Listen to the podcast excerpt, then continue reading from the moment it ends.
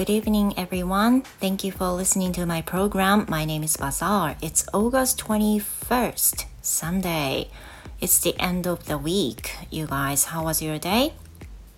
So, um, today I what I did for today was just got up kind of late and took a Cambly lesson from at noon.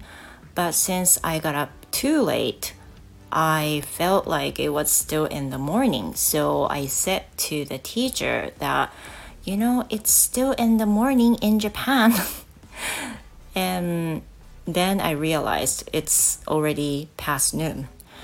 Yeah, so that was kind of my day today. And later, um, I just quickly joined uh, Flo-san's live, which was really enjoyable. But during that time, I thought I was able to speak in the correct volume, but later on, I listened to his post um, again, and then I found that my voice was quite tiny, that maybe nobody could listen to. So I felt maybe I needed to adjust my volume of my microphone, though I just have an earphone with a, you know, Apple's product.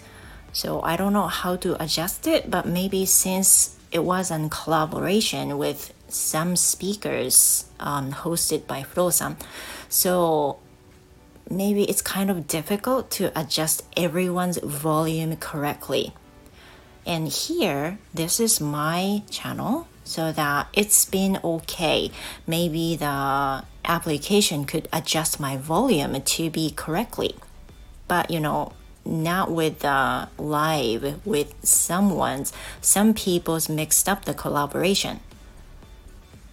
So I guess you might recognize that I'm not still speaking any Japanese yet you know what?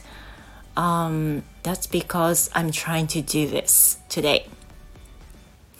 And the other day, or some other days, some um, podcasters in Stand FM told me, uh, told about me that, you know, I have been posting in Japanese and English, kind of the bilingual mode, and it it's kind of super thing to do that.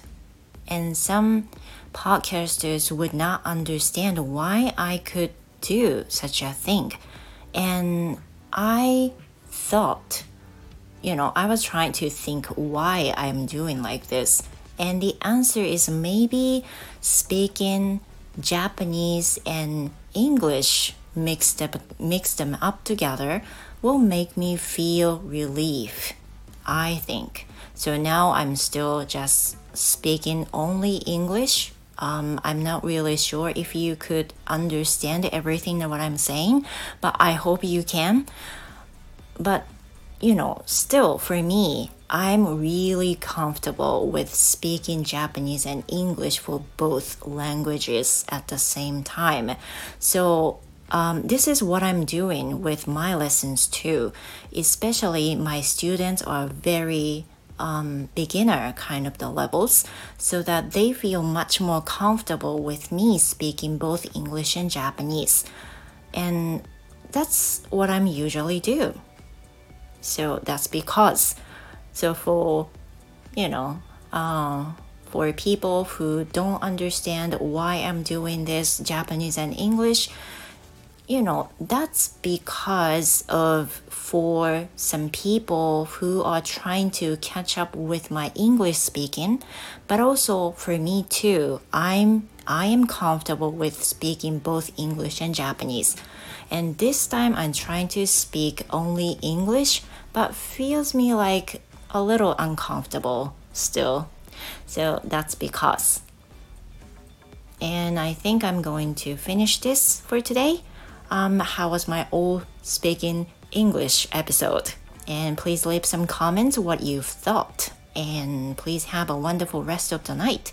And see you in the next of the next episode. Goodbye for now.